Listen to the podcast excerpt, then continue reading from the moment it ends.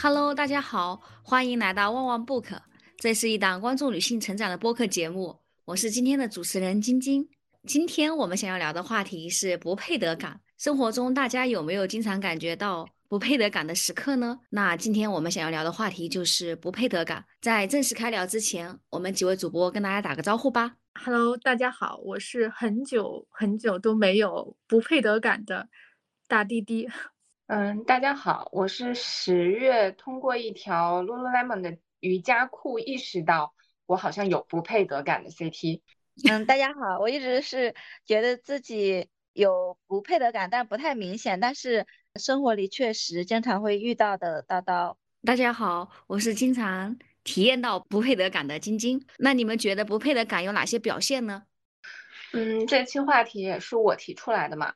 然后为什么我会想要聊这一期话题呢？是国庆的时候带着我爸妈去香港。其实我之前有非常多的瑜伽裤，但是我从来都没有买过 Lululemon 的。啊，不是，就是哎，感觉所有的做瑜伽和运动人好像似乎必须有一条。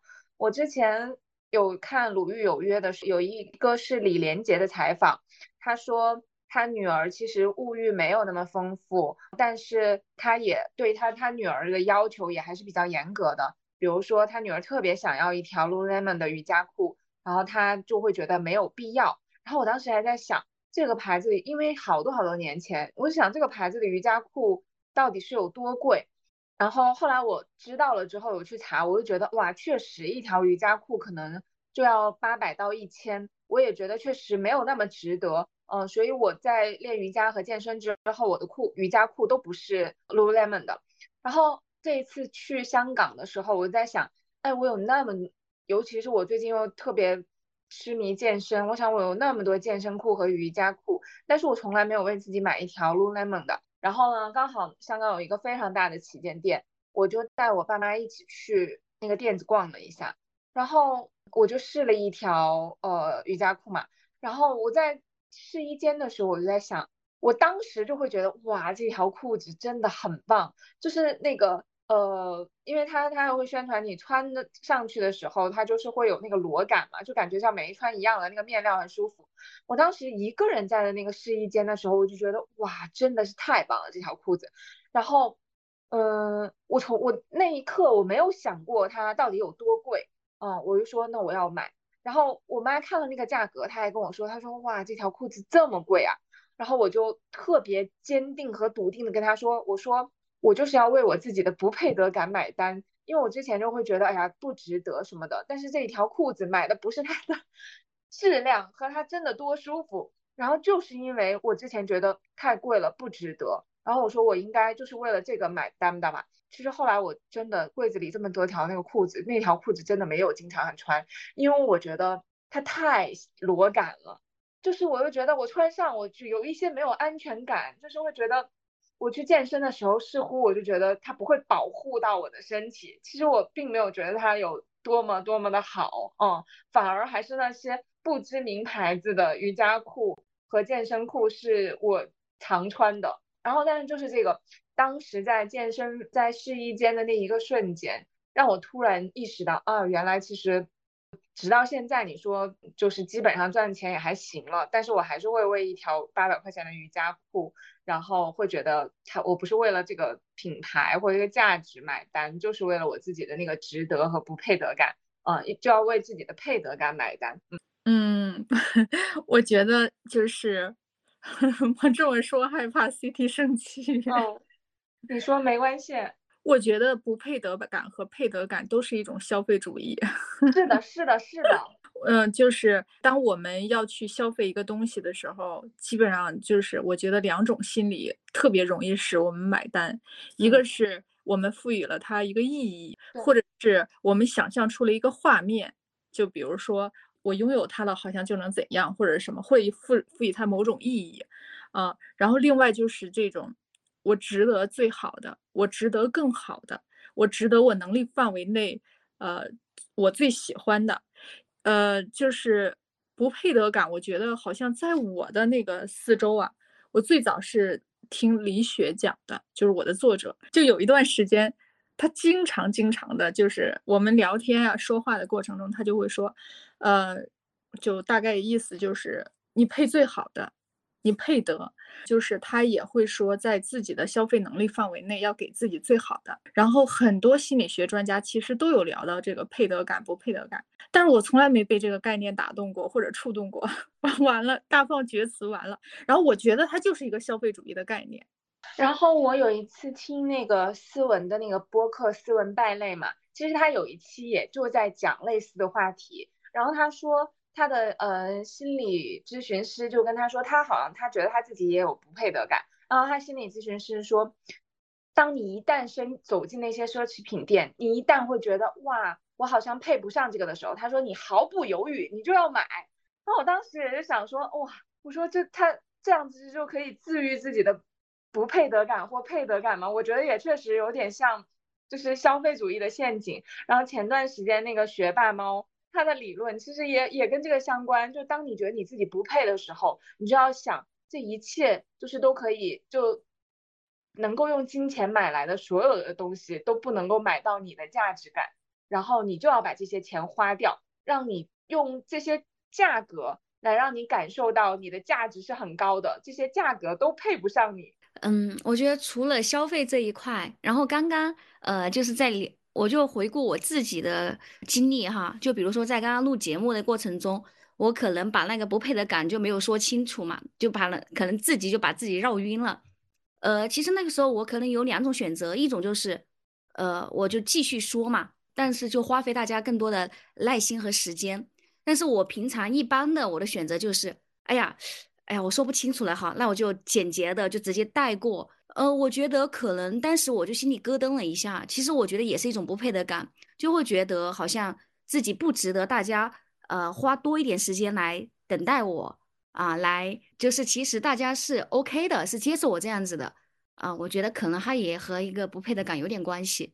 嗯嗯，我我也有这种感受，就是我觉得商品不会给我带来配得和不配得的感觉。我确实发自内心的觉得，就比如说在我的包里。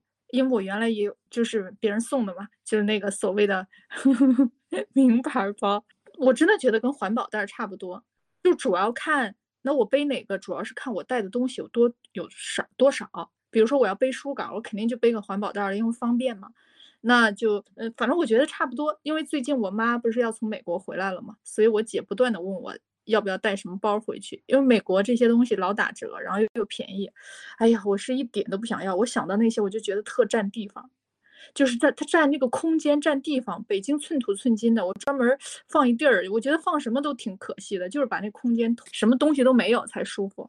呃，但是我有有些地方我是有强烈的觉得自己好像不是那么配得或者值得。两个方面哈，第一个方面我基本上现在已经没有了。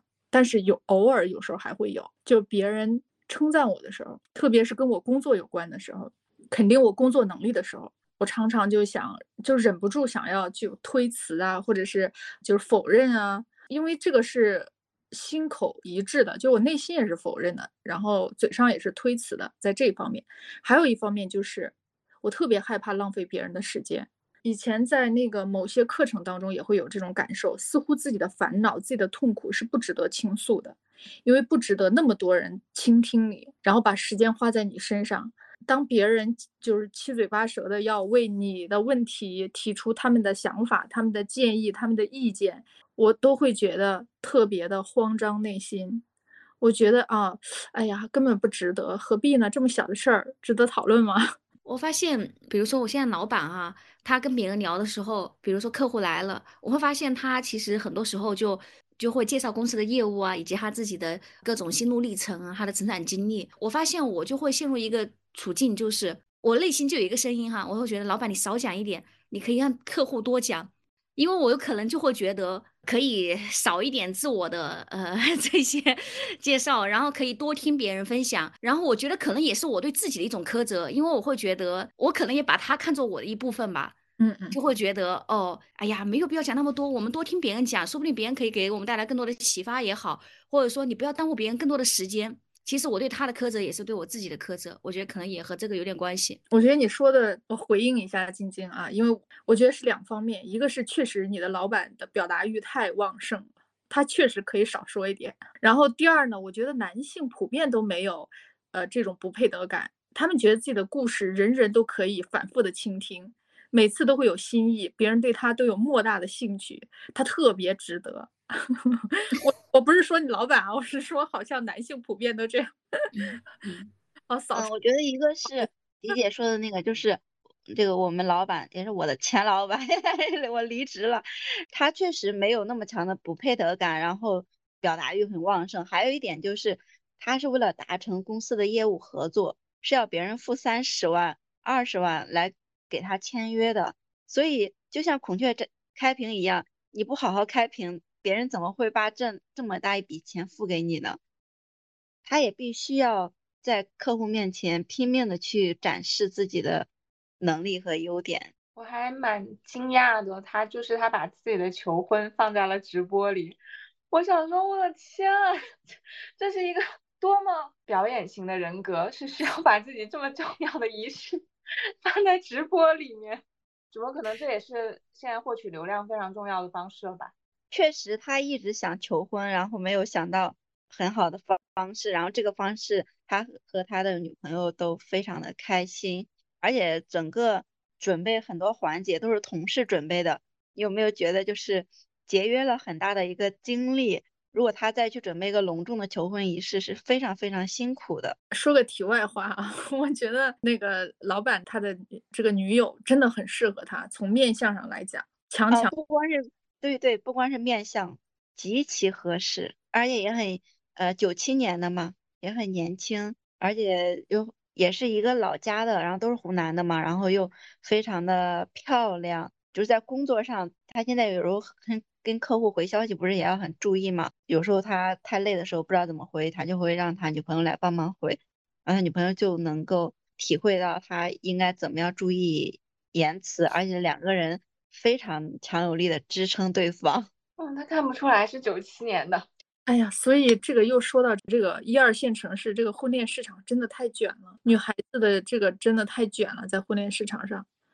对，有有很多很优秀的女生在一线城市，呃，有事业、有钱的女生，就是很想和我老板 和和我们前老板在一起。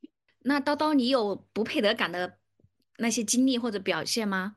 有很多吧，但是有时候感觉他也不是很明显。就像以前讲很多心理，我觉得都是有的。那这两天我刚好生病了嘛，我有过埋怨我的家人，我会觉得他们不太关心我。截止到目前为止，我哥可能给我打了一个电话，我二姐给我打了一个电话，然后我爸给我打了几个电话，我妈给我打了几个电话。我有时候在想，嗯，他们关心我吗？他们可能确实不太关心我。但是我后面想，就是我妈也哭了很多次，一直到我要做手术，我妈就一直在哭。然后虽然哭，但是她很可能是来不了的。来，一个是来北京不太方便，因为如果来几个人住啊什么的不是很方便，也帮不上什么忙。他们身体也不是很好，晕车晕的厉害。还有就是家里面也特别忙嘛。之前我就说过，我要有什么事情的时候，我其实我知道家里面每个人都特别忙。我我就想，哎呀妈呀，我生病了，然后我就觉得我。一个是害怕生病，还有一个就是觉得我怎么配生病呢？呃，有谁能来照顾我？叨叨，我觉得就是我这么说不是很合适啊。我觉得你的家人必须来照顾你。就是我一生病，我嫂子就说问我要不要回老家。她说你在北京可能没有人照顾你。我我其实没有打算回老家的，而且其实也确实是一个小手术。我我觉得恢复的话，如果没有就是工作不用忙工作的话，因为我现在也辞职了嘛。不用忙工作的话，其实还好。就是你特别值得他们来，不管有多忙，忙的都是那些屁大点儿的事儿。一开始我就觉得，嗯，确实很害怕，很希望他们能来。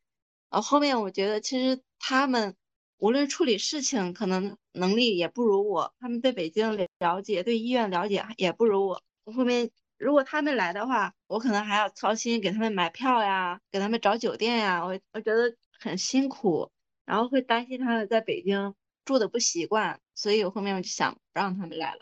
唉，我觉得家人的支持不就是在这个时候吗？然后这个时候还得你订酒店，你买票，然后还有就是工作嘛，我因为我因为有一个星期都在医院检查，就确实耽误了不少工作。然后当时我也挺愧疚的，我就跟公司的 CEO 说：“我说你看公司需要怎么处理，我都接受，因为我说我个人是没有什么压力的。”然后我们老板其实我们老板人特别好，但是他唯一。的小小缺点就是有时候说话工作的时候，大部分情况都是很好的，可能就是跟身边人说话，有时候会有注意的地方。他就跟我说，他就说你不能装作你没有生病，然后每天嗯加班，好好拼一下自己的事业嘛。反正你的这个病也不影响加班。等到十二月份就是大项目忙完以后，你一月份再去做手术，刚好也你也可以休息，这样你的工你的事业也有了进步。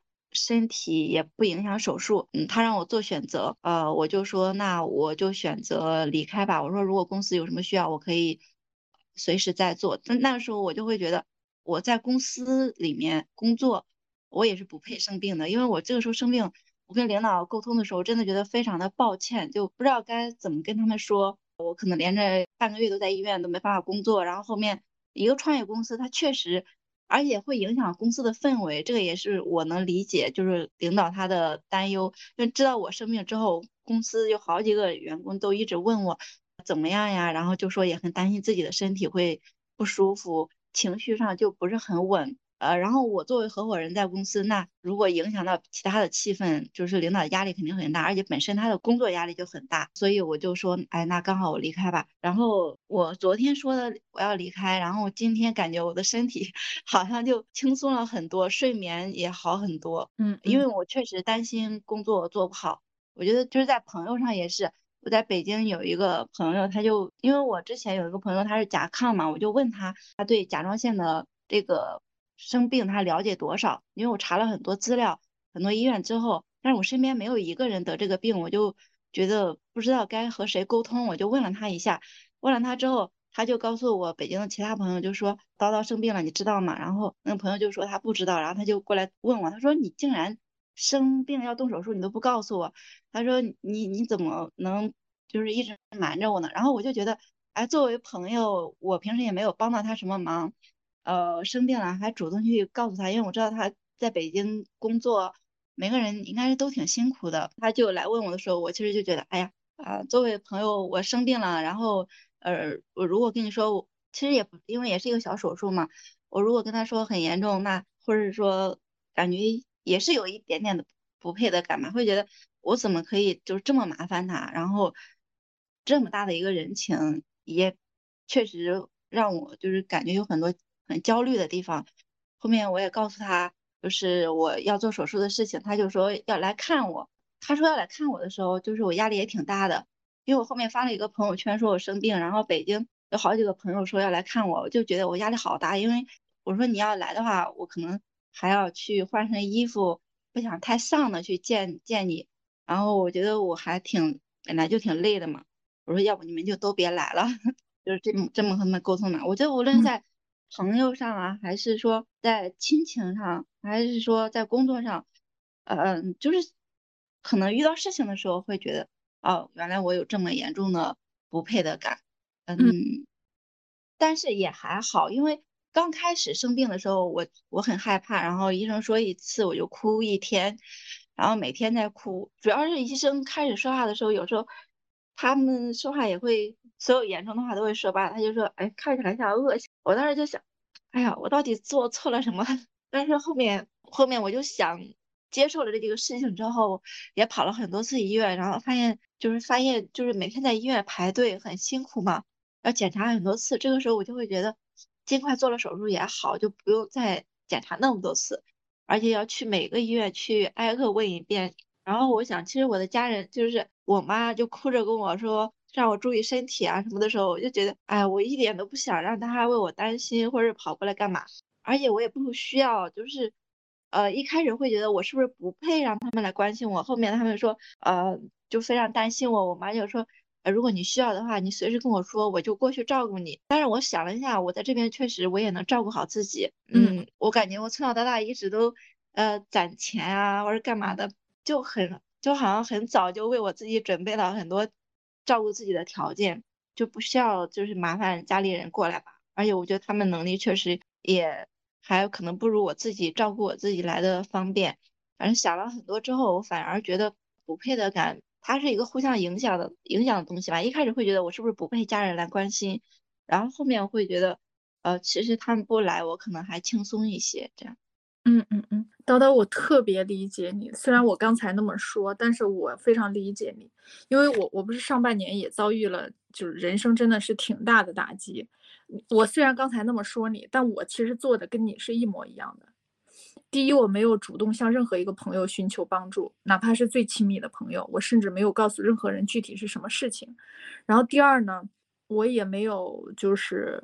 就是寻求家人的帮助，然后呢，而且我也是这样想的，就是说，哎，如果来了，我还得照顾他，然后我还得收拾好自己。但其实，可能就是怎么说呢，我也很难说什么样是对的，什么是错的啊。我只不过是说，现在从那种困境里走出来，呃，它的好处是你对自己特别的自信，就是自信死了。就为什么呢？你就想，哦，人生那样的。情况你都能稳稳的过来，而且是一个人走过来，还能有什么风浪能把你打倒呢？但同时呢，我又也想，其实你说咱们为什么我们的家人来了，我们还得，我们已经是一个脆弱者了，我们还要收拾好自己，去照顾他，然后呢，去就是，我觉得就是我们怎么就不能更轻松一点呢？这个我也做不到，叨叨。虽然我这么说，但是我也做不到。就是好像我们在这一点上真的是特别害怕麻烦我们的，就是就是第一是袒了我们的脆弱，第二是麻烦到别人。我觉得就是好像那种直接张口说我现在特别需要你，你来吧，或者说我特别想让你来看看我，或者是我特别需要你的帮助，直截了当的说，好像挺难的，做不到。但是我在想，如果我的朋友、我的亲人如果能。直截了当的跟我说，我现在，呃，生病了，我特别希望你能来陪我，不管是做手术还是术后照顾我，我都会觉得挺开心的。但如果那个，就比如说，如果我的亲人或者家人告诉我说，啊，我这边也都没什么问题啊，这个我自己也能过，呃，也能那个什么照顾好自己，我可能真的就不会去，然后我也失去了一个机会。就能跟他真正的亲密的机会可能，但虽然这么说，但是我我真的也做不到。叨叨，就算我是在你的境遇里，我也做不到对家人直接说。对，一个是直接说，我觉得我处理的会比他们好一些，而且经历过这些事情之后，也确实感觉到自己好像变得更强大一点。还有就是，我会觉得任何一个人来，我后面都要还一个很大的人情。虽然说可能我过去有帮我哥。帮我二姐他们很多，但是我觉得现在他们如果过来的话，后面我还是要还这个人情，我觉得会让我未来还是更辛苦一点。嗯嗯嗯，我明白，就是那种亏欠感。但叨叨，你想，其实如果是我们的女儿生病了，不管她在天涯海角，我们肯定第一时间跑去。就前一段时间，女儿不是说她要去法国吗？留学。我我真的就是在他如果真的在法国有什么事情，我哪怕法语不会，都能立刻毫不犹豫的跑过去。而且我也特别希望他能直接跟我说，他人生遇到任何问题都能直接跟我说，就是千万不要怕麻烦我。对，确实，因为我之前拼命的攒钱，我也是一个是给我自己的保障，还有就是给洋洋的保障。就是他遇到天大的事情，我觉得我已经跟他准准备好了物质保障。同时，我可能也随时在准备去陪着他，无论他在哪里。是啊，所以有时候真的，我我能理解你的心情。人有时候在遇到一些事情的时候，之前说生命人生是轨道，不是旷野，但是那个旷野感呀，是在你遇到事情的时候，你特别有强烈的感觉。你空空荡荡的站在那儿，后面也没有人，就是空无一人，你的身后空无一人，你只能靠自己。我现在有时候想的是，空无一人到底是真的空无一人，还是我们就是不愿意去让别人来帮助我们，或者是看到我们的脆弱，或者是我们对别人的能力是不信任的。我我是自己的反思啊，嗯，我觉得刚好是我自己的一个身份吧。像我哥他在地级市里面，我二姐她在县城里面，就是很勉强的过好自己的生活，在这种刚好处于我自己身份的一个抉择里面，我会觉得他们不适合来照顾我，他们也没有能力照顾，我会很亏欠他们，就是他们可能付出很多的精力，都给予不到我合适的照顾，那未来这这一个庞大的精力的亏欠，我是要去还的，我可能要还的更多，嗯，我再来去评判这些之后。我会觉得，那在这件事情上，我想明白了，我会可能更好的支撑自己。那后面遇到别的小事的时候，其实我之前也一直和晶晶说，我说。就是生病这件事情对我来说是一个分水岭，一一个不只是说我生病有没有人照顾我这件事情，还有就是我和我家人的关系就此也产生了一个分水岭，和所有人的关系应该都有这样一个分水岭。就是说，因为过去他们可能对于我来说是有依赖的，对于我，那在我生病的时候他们没有来，那可能他们未来就不好意思过度的向我索取。对于我来说，我就不用再去想。怎么处理这种很复杂的关系？那我所有的关系都归结于简单，就是我适当的稍有能力照顾你一点点，我就适当的付出一点点。那未来我所有的关系都是很简单的。我觉得就是这是我唯一从生病得到的一个好处，就像我辞职一样。如果我不生病的话，我辞职，我和我老板肯定会来回拉扯很多遍，肯定有很多东西要去讲。但因为我生病了，他就会说。那如果你要离职，你就可以立刻离职。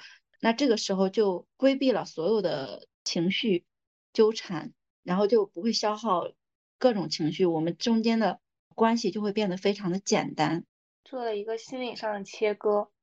然后那天我看到叨叨在朋友圈发了他爸爸跟他的对话嘛，然后就是我看到好像生病了之后，你爸爸对你爱的表达。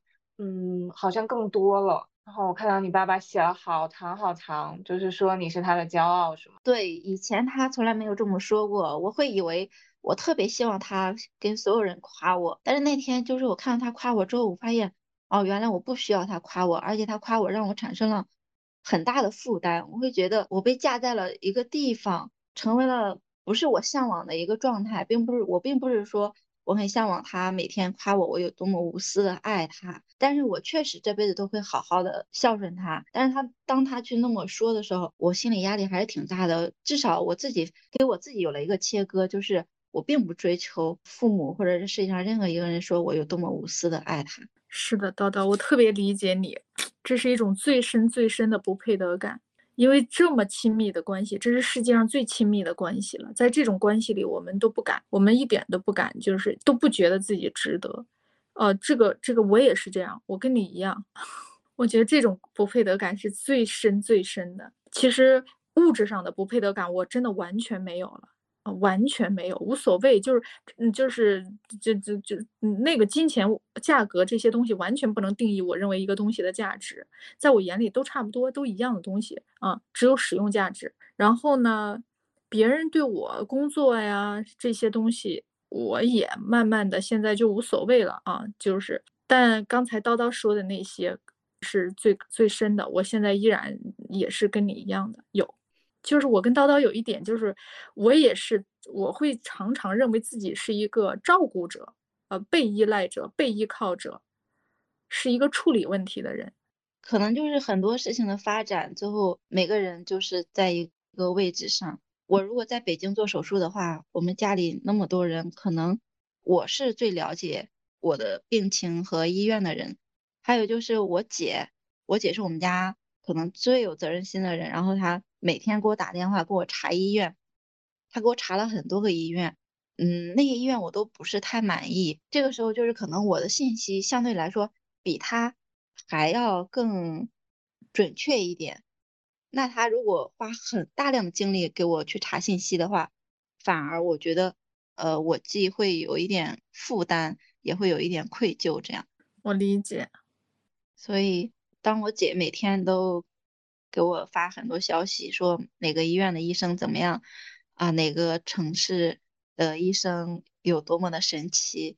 呃，发很多的时候，后面我就跟他说：“你别去查了，我会觉得查了这么多就浪费很多精力，也没有必要。”然后他说要来照顾我，我也是拒绝的。因为我姐她是给我打了很多个电话，发了很多个短信，然后她知道我生病的时候，就给我转了两千块钱，然后让我去买点好吃的。反正叨叨我们都在北京，就我是我是在北京嘛，所以你就任何需要你就直接说就好了。嗯，我都准备好了。我感觉我在想，我是不是没有什么同理心？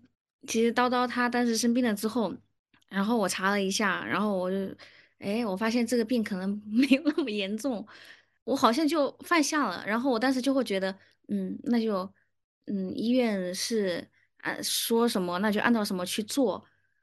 然后中医西医都在看，但其实后来他跟我说了一些，就是去医院，就是其实他第一次遭遇这种事情啊，以及过程中，嗯，去医院的经历呀。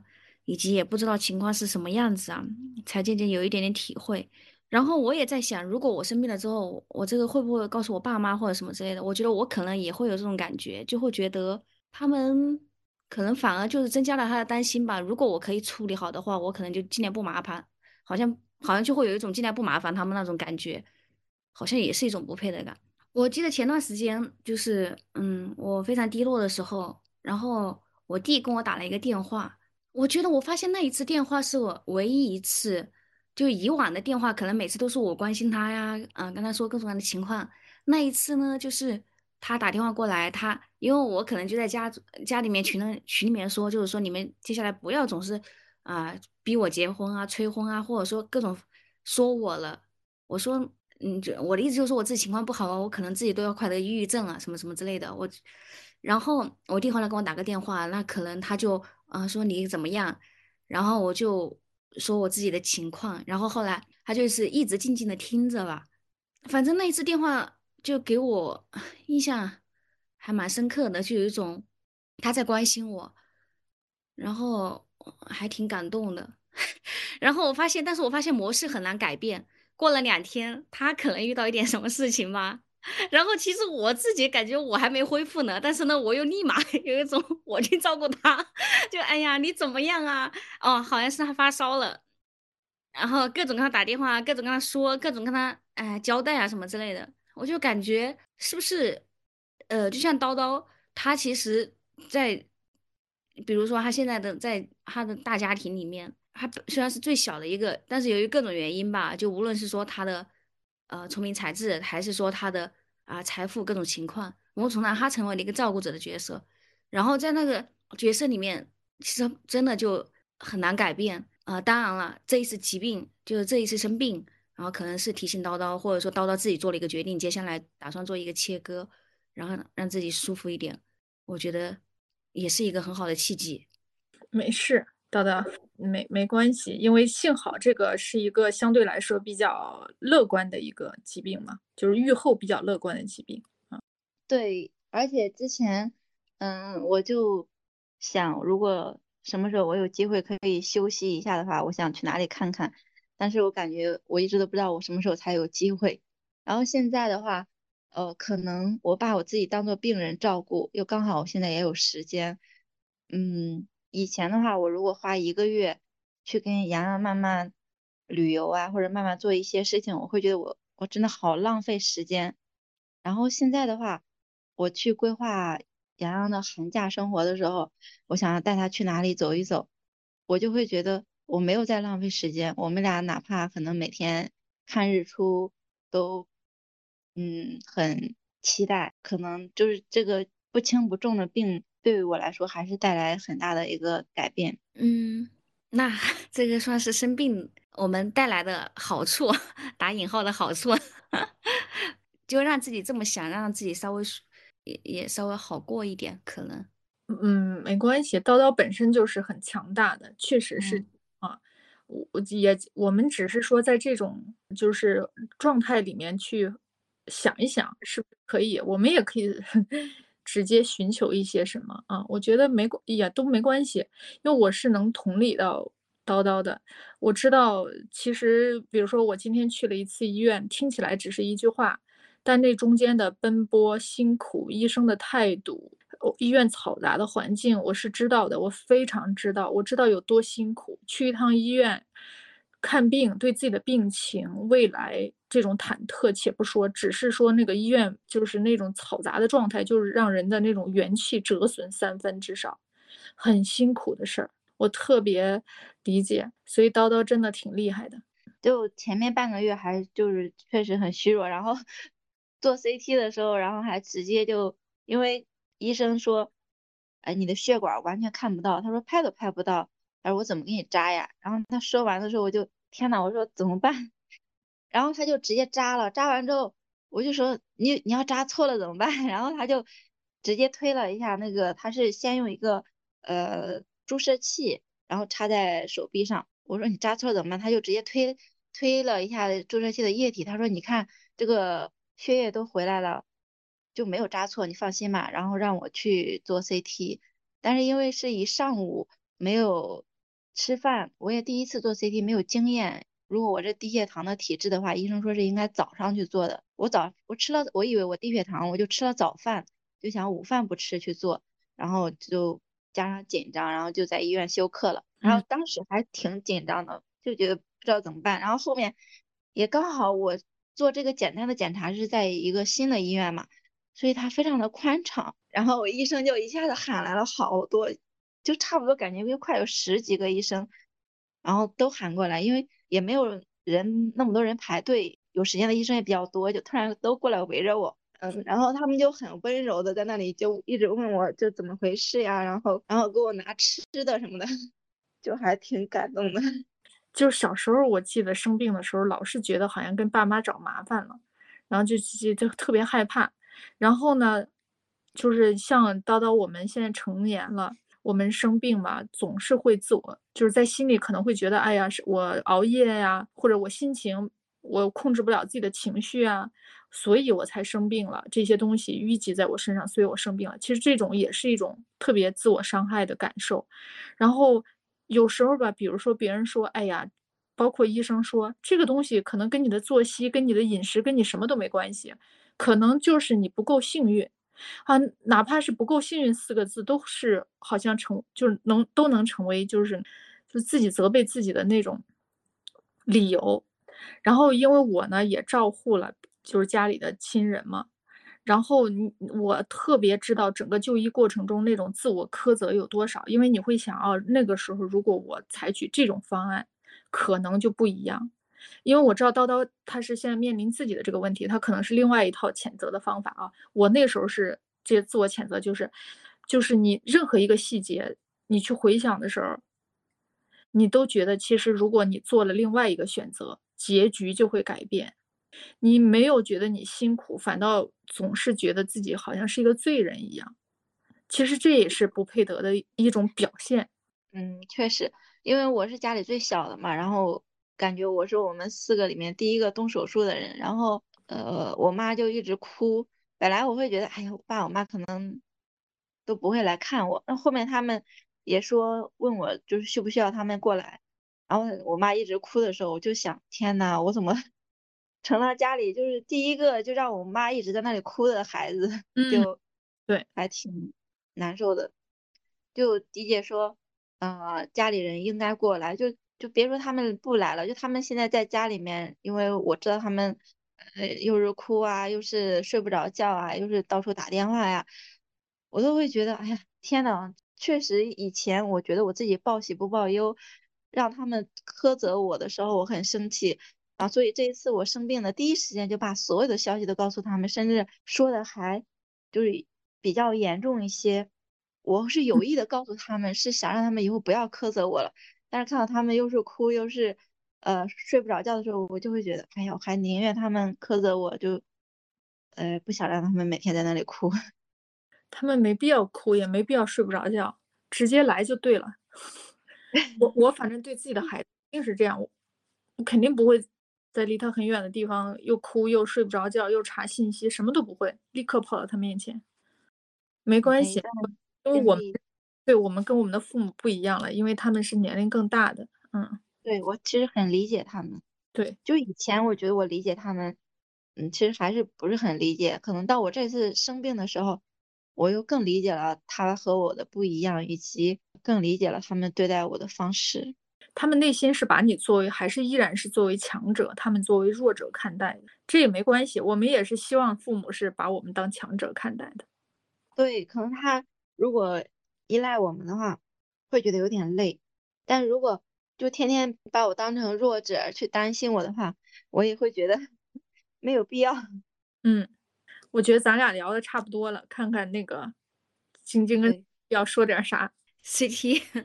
就刚刚晶晶有说，她说她觉得她自己的同理心比较弱嘛，然后我才其实我也有意识到，确实就像迪姐说的，就只是看叨叨在群里面说他去了医院，他诊断这个看起来是比较漫不经心的，或者是就轻描淡写的带过了，但实际上刚听到叨叨说他在去检查的那个过程。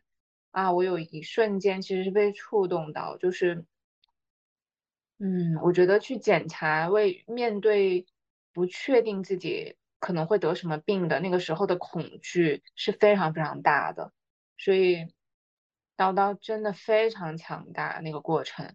但我就觉得，其实叨叨你也不需要一直让自己那么强大。我觉得一个人去看病的过程一定是还挺孤独，然后又挺恐惧的。所以我觉得，如果你需要有人陪着你一起去，嗯，其实我觉得，哪怕他没有办法告诉你哪个医生更好，他只是陪着你，然后握着你的手，我觉得这都挺重要的。所以我觉得你也不需要永远让自己那么强，在这个时候，如果就是有特别的事情的话，就也会跟身边比较方便的人去说一下。其实，但是目前来说，呃。就可能刚开始几个检查会难一点，后面的话就和前面检查都差不多，就也还好了。可能就是要去医院，虽然看着路程可能只有四十或者五十分钟，但你来回再加上在那里排队，呃，今天就是在医院建档，然后挂号，再加上呃约拍片子的时间，差不多也花了四五个小时吧。所以昨天离职了以后，我就轻松很多。我之前。一直担心很多事情，是其实是担心我没有离职，我就一边要工作，一边要准备手术的事情，就心理压力很大，很忙。然后一旦彻底把工作全部放下之后，单纯的去准备一个手术的事情，对我来说压力就小很多，甚至于感觉压力不存在太大压力，可能有一些恐惧吧，但是也不存在说太大的压力，因为。就按部就班的约，毕竟北京的医院已经是全国最好的了。嗯呃，我就在这里按部就班的约下去，前面比较害怕的检查也都做的差不多了，所以就还好。那我们如果讨论不配得感的话，其实刚刚叨叨提到我们和父母之间嘛，DJ 也有提到嘛，我们为什么会产生这种不配得感呢？我觉得我是小时候从小就觉得自己如果一切都是做得好的、对的，受到鼓掌，然后父母就会爱我；然后如果我是差的、不好的，或者是我闯了什么祸，哪怕是我生了什么病，我都觉得自己不好，然后不配被他们关注，不配被他们爱。最关键的是，我跟他们找麻烦了，就是他们很辛苦，我还给他们找了麻烦，就会很呃害怕。就是我不是原来说过吗？我在。摔倒把腿都都折了，然后血流的非常严重，都不敢告诉他们，就是这样的。我觉得在这种状态里长大，自然就会有这种感觉。呃，我刚才叨叨在讲的时候，我也想，如果是我是叨叨的话，我可能连往群里发那个就是生病的消息都不会说。啊，就是，而且可能也不会跟任何人说。如果我在想，我到什么时候可能会需要人，我就想了一个场景，就是做完手术之后，呃，不生活不能自理，大小便不能自理的时候，我可能才会告诉某个人。后来我又马上想，可能我只会告诉护工，我就花钱请一个护工，我可能也不会去告诉我的亲人。所以刚才虽然对叨叨刚才那样说，其实我也知道。我我也是会选择跟叨叨一样，甚至比叨叨更极致，这就是成年人的世界。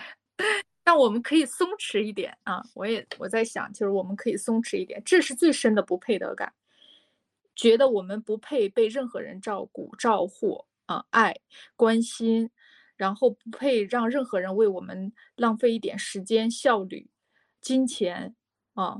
然后我们为什么可以去麻烦护工或者什么？因为这是金钱交易嘛，我付了钱，我内心没有任何愧疚感。我这个让我想到了我大学的一个经历，呃，其实就是刚开学的时候，第一次去上大学。嗯，其实那一天我是很希望我爸妈妈能够陪我去的，哪怕去一个人。最后他们还是要做生意嘛，然后我就只能一个人，然后大包小包从我们县，然后到啊到武汉那边去。而且当时是因为什么原因啊？我还提前了一天还两天到。我记得我到那个地方的时候，那个车停在那个校门口，因为我们那个校门口不像一个真正的校门口，它其实就是一个铁轨下面一个门洞。我说啊，你把我拖到什么地方来了？我说确定，他就停在这里，他就不愿意再继续去往里面走嘛。而且里面到底是哪里，我其实也不太清楚。然后那天风又很大。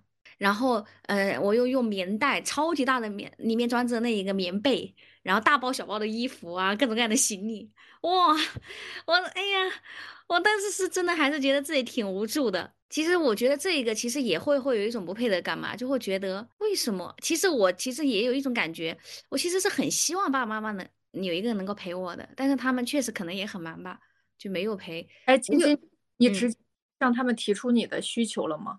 就说我想让你陪我，然后我觉得那个，嗯，我觉得那时候应该也有可能所谓的自己觉得要懂事吧，嗯，可能也不会提，对对，也不敢提，嗯，对，我觉得我我们跟我们的亲密关系是互相塑造的，就是我觉得我我现在想，我的家人肯定以为我是一个什么都能搞定的人，对，就是因为你从我从来不提要求，从来不提需求啊。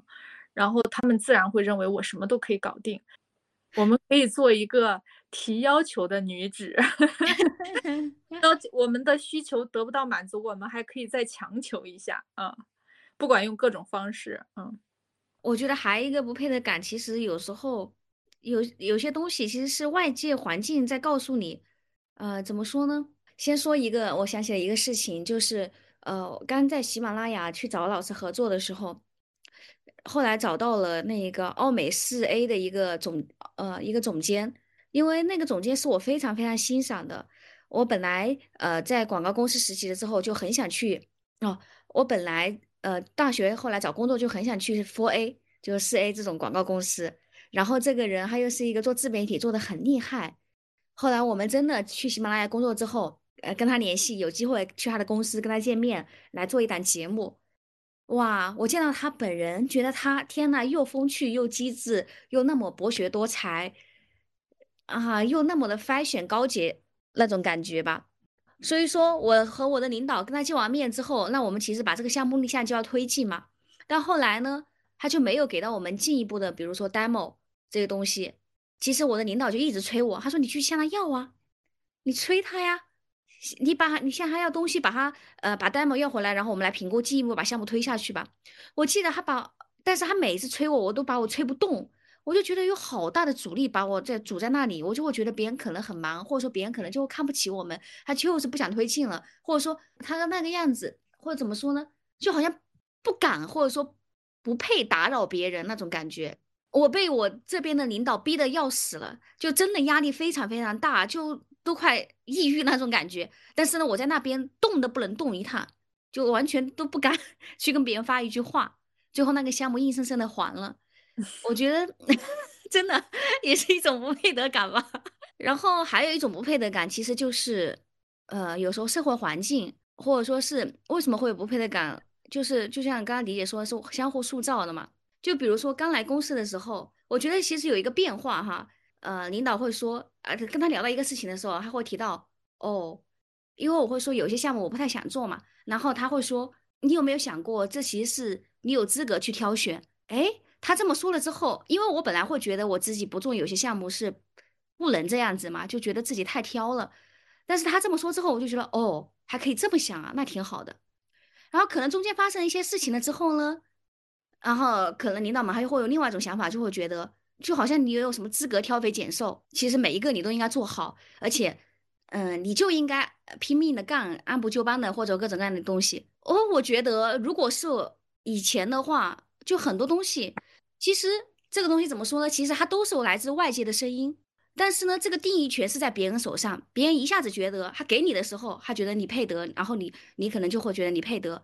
如果别人一下子改变了态度，或者说因为每个人每天都在变嘛，对吧？哈，他一下子他觉得你不配得的话，如果定义权在别人手上，那你其实就是不配得。我觉得如果内核不稳的话，那其实就是完全就是跟着所有的就是外界的声音，他觉得你是什么样就什么样。然后我觉得我现在稍微有一点点改变，就是我也在力求我自己寻求这方面的改变哈，让自己的内核稍微稳一点点，不然的话真的很辛苦，而且大多是大多数时候是后者，你里面你生活的环境里面大多数充斥的时候后者的声音，你就更加把自己越活越缩着，越活越憋屈了。你本来真的很想喘息一点一口气，你都喘不过来，因为你会觉得别人会觉得你你有什么资格来。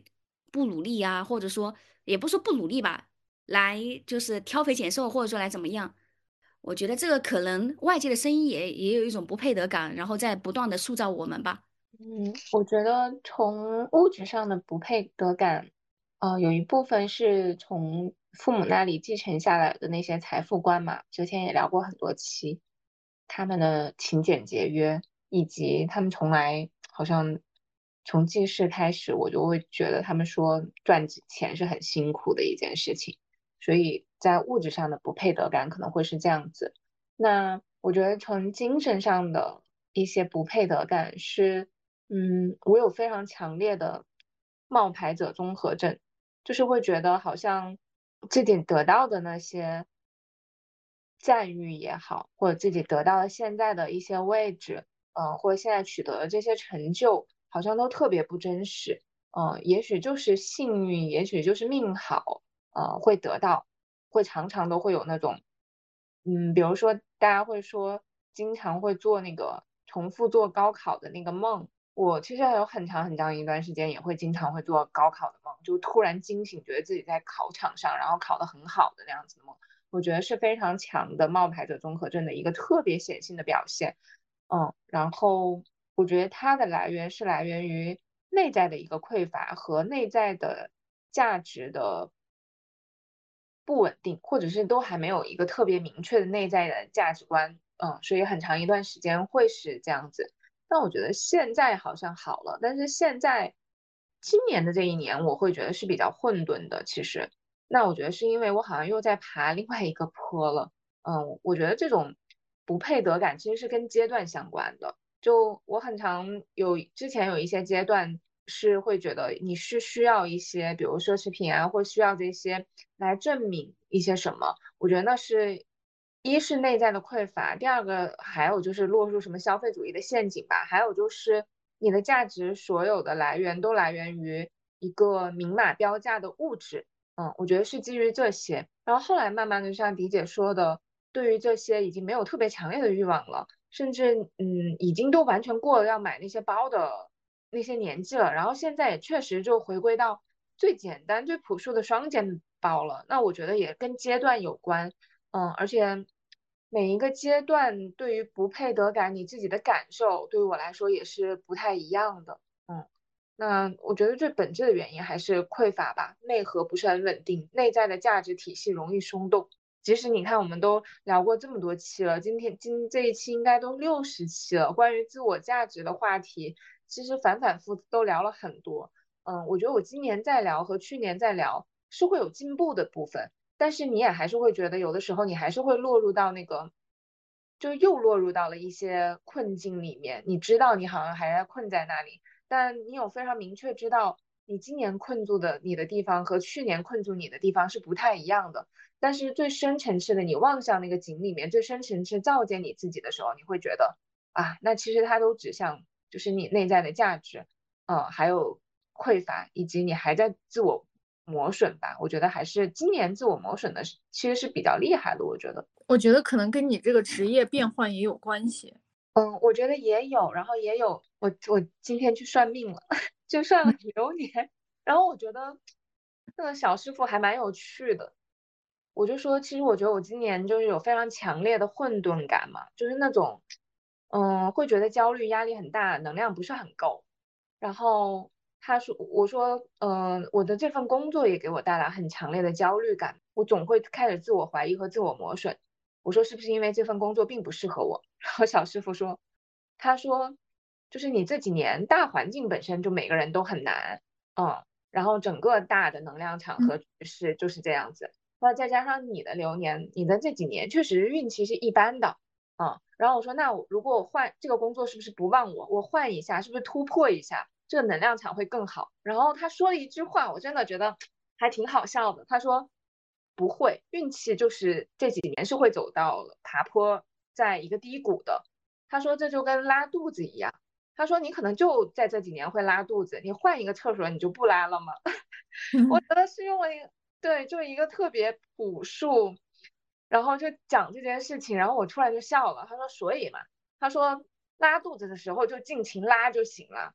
然后他说在低谷的时候，他说你就就低调点儿。他说就。攒能量就行了。他说你二八年就会很好。然后我说好到什么程度？他说好到整个行业里面你都有响当当的名气。然后我说，然后特别好笑。他说我非常看好你。然后我说，嗯，那其实我应该也不是一个什么大富大贵的命。他说，嗯，小富和小康之间吧。他说，但你也不用太有野心。他说你肯定也是做不到跟马云喝下午茶。然后我说我也没有那样子的奢望。他说那就对了。他说这就是你的命。他说看到你的这个命就是这个样子，他说那你就放开了。他说最差也就是这几年。嗯嗯嗯，我我觉得可以跟你这个备孕可能多少也有一点点关系，就是这个件事儿，它始终是在你心上的一个未完成。对对，就是他，对对，嗯，然后啊，他还跟我说，因为我第一件事情就问的是这个嘛，他说。非常顺利，他说明年会生个女儿。啊啊，因为我一听到二八年这个，我就会想到你那会儿肯定已经有孩子了，你知道吗？你生完这个孩子，其实你这个焦虑，这个从你三十岁可能开始就开始有的焦虑，就可能画上一个句号了。这其实是一个挺大的焦虑，就生育焦虑啊。今天听他讲完会好一点，但是其实今天就是我我最特别大这大半年都会觉得。比如没有表达欲，然后我觉得混沌和脑子空空，然后后是一个非常普遍的一个现象啊，嗯嗯嗯，所以让我我就会内心里面就会觉得这种状态下的我，我觉得这也是一种不配得感。这种状态下的我，我也不大会有多大的能量以及多大创造和价值，嗯，就你就会觉得这样子的状态，它就可能不会有一些什么巨大的突破，嗯。嗯嗯，然后我我很长一段时间我是不太接受这个状态的，你就觉得你怎么能够接受自己脑子空空？然后我今天其实是在在地铁上劝一个小朋友，他就说他他很焦虑做这一些事情，然后我就在翻我自己的看见计划嘛，就是我在 Flow 里面就想拿出那些话，我就跟他说，我说其实每一个人深夜都有 emo 的时候，我说每个人都曾抵达过那里，然后我就去翻我的看见计划来鼓励他，我说你看。我我激励你，我才发现我每每 emo 的时候，是我京剧高产的时候。我说我去翻，我都不相信，原来这些是话是我写的。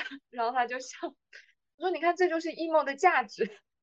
对，我觉得你那个看见计划特别好。嗯，我现在是属于特别容易原谅自己，我对自己真的是没有什么要求。昨天晚上呢，因为我在想，就刚才呃那个 CT 说到，就是。混沌的那个状态，我就想，昨天一天我真的是就荒废了一天，什么也没干。但我昨天晚上特别满足，我想，因为我想，哎呀，今天一天什么都没干，真的是浑浑噩噩的一天就这么过去了。哎，一想不对，我早上做了一套八段锦呢，觉得自己好厉害，又运动了。嗯，反正就是一个阶段一个阶段吧。以前如果我要是今天不看完一个稿子啊，没想出一个书名啊。呃，或者睡前，比如说，如果我在刷那种信息流，没有翻两两本书，呃，翻两页书看看呀，就觉得自己就像废物一样。嗯，现在没有这种感觉了。上次听跟朋友，反正他说了一句话，他就是说你能量好，因为我不知道当时是跟他聊什么聊起来了。嗯，反正他的意思就是说，你能量好的时候，你渐渐你周围就都是你喜。呃，所谓你喜欢的人、你喜欢的城市、你喜欢的工作这一种，所以说，如果我我不知道为什么，其实他就很平常说的一句话。所以说，然后我平常如果我对当下不满的时候，我就在想，嗯，可能是我很多地方还要修，还没有修好，所以说就让我面临现在各种各样的事情。如果我能量或者说我状态整个人越来越好了之后，那可能我就会，比如说，嗯，就到一个我喜欢的环境也好，或者说，呃，我自己就会心里舒畅也好，什么这样的吧。好的，今天的节目就到这里啦，欢迎大家在小宇宙、网易云音乐、荔枝 FM、喜马拉雅和酷狗平台等搜索并关注我们的节目，也欢迎大家通过留言的方式和我们聊聊你对不配得感的想法。大家再见，拜拜，拜拜，拜拜。